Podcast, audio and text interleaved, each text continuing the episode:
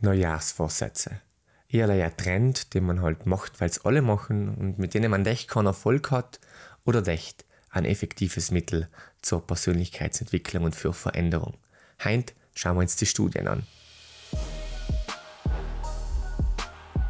Hallo und herzlich willkommen bei The Better Version, der Podcast, der dir dabei hilft, deine eigene bessere Version von dir selbst zu kreieren, die in der Lage ist, all ihre selbst gesteckten Ziele zu erreichen.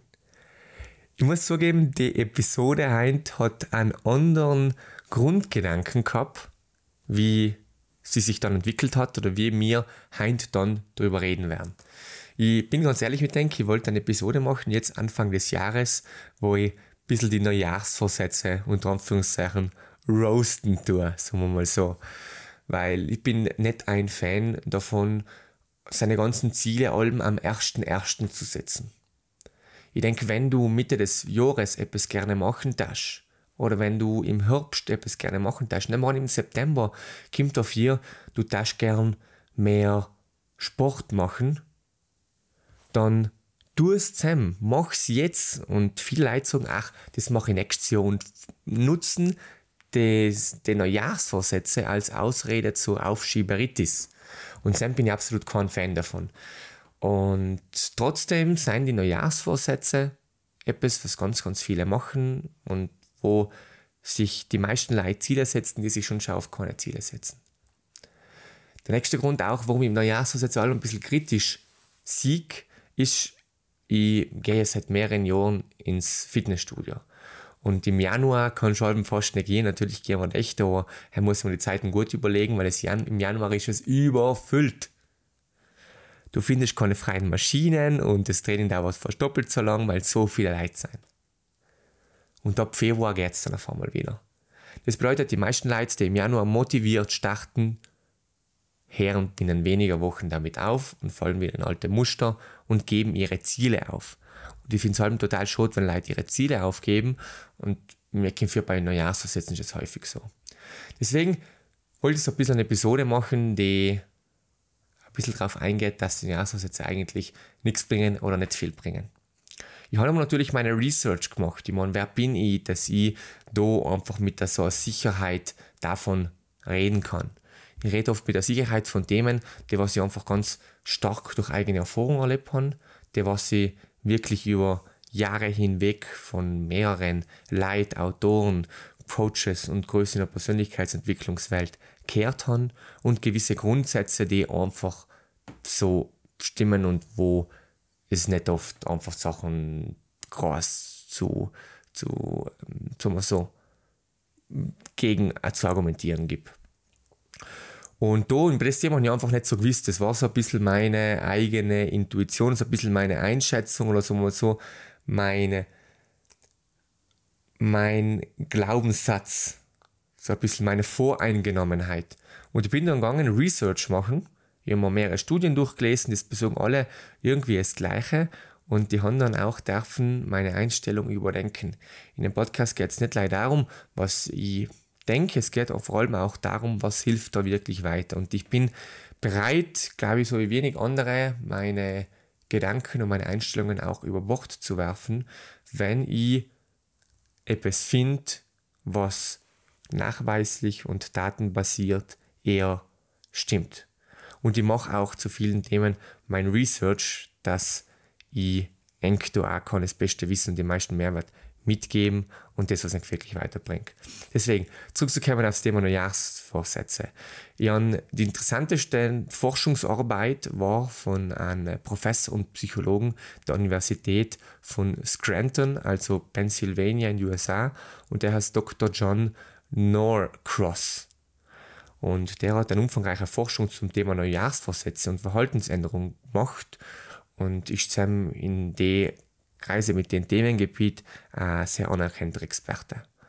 Und seine Studien, Studien haben eben wichtige Erkenntnisse über die Erfolgschancen und Methoden zur Einhaltung von Neujahrsvorsätzen geliefert. Und eine Sache, die der Professor festgestellt hat, ist, dass entgegen von der öffentlichen Erwartungen oder von der öffentlichen Meinung und meiner Meinung inklusive, sein Dächt ein erheblicher Anteil von den Leuten, die sich Neujahrsvorsätze fassen, tatsächlich erfolgreich darin. Das heißt, in der Episode geht es jetzt nicht darum, Neujahrsvorsätze sind ein Scheiß, sondern es geht darum, Neujahrsvorsätze seien geil. Warum? Weil es die Studien belegen. Ähm, und um es konkret in Zahlen zu fassen, 40 bis 46 Prozent der Menschen, die Neujahrsvorsätze schaffen, zwischen 40 und 46 Prozent von den Menschen, die Neujahrsvorsätze fassen, seien nach sechs Monaten allem noch erfolgreich. Und das ist eine gute Erfolgsrate, eine gute Erfolgschance, wie man gedenkt, 80 Prozent scheitern, 85 Prozent scheitern, aber ich bin da des Besseren belehrt worden. Also fast die Hälfte, nicht ganz die Hälfte, über der Hälfte verwerfen allem nur ihre Neujahrsvorsätze, aber fast die Hälfte der Leute seien nach sechs Monaten allem nur erfolgreich. Und aus der Gewohnheitslehre wissen wir, wenn ich sechs Monaten irgendwo dabei bin, dann ist das schon eine gute Basis, dass ich das wirklich langfristig zum Teil meines Lebens machen kann. Und die Erfolgsrate ist besonders Sam auch nochmal bemerkenswert, weil weitere wissenschaftliche Ersuchungen Ersuchungen, Untersuchungen ergeben haben, dass Personen, die Neujahrsvorsätze machen, zehnmal wahrscheinlicher Veränderungen erreichen als diejenigen, die sich keine Vorsätze fassen, aber vergleichbare Ziele und Motivationen haben. Das bedeutet, wenn du jetzt am Anfang des Jahres bist und sagst, ich tat gern mehr, nehmen wir einfach mal, ich tat gern mehr Balance haben im nächsten Jahr ich hätte mir gerne mehr Zeit für mich nehmen, vielleicht Meditation oder gewisse Achtsamkeit. Wenn du das leid so ein bisschen mehr, ich hätte gern das, bist du zehnmal unwahrscheinlicher, dass du das erreichst, als wenn du da wirklich einen Vorsatz machst. In dem Jahr will ich jede Woche oder vielleicht auch jeden Tag zehn Minuten ähm, meditieren oder jede Woche eine Stunde oder was auch immer. Logisch effektiver ist jede Woche, jeden Tag zehn Minuten die ganzen kleinen Sachen täglich sind viel effektiver, wie einmal die Woche noch halt ein paar ähm, ab, ab, ab, einen größeren ähm, Swort so zu machen, so mal so. Und das finde ich einfach interessant. Zehnmal wahrscheinlicher. Das ist jetzt nicht lei. Also ich muss ehrlich auch sein, ich denke nicht, was ist da im Hintergrund. Das ist nicht lei der Fakt, dass es Neujahrsvorsätze sein. Das ist allgemein so, weil man sich Ziele setzt. Und die meisten Leute setzen sich einfach wenig oder keine Ziele. Und im neuen Jahr ist einfach da ein guter Anlass für viele Leute, sich Ziele zu setzen. Das heißt, du bist zehnmal wahrscheinlich eine Veränderung zu kriegen, nicht jetzt genau, weil es Neujahrsvorsätze sein, das hat mit Zielen auch gehen. Und Neujahrsvorsätze sind ja meistens Ziele.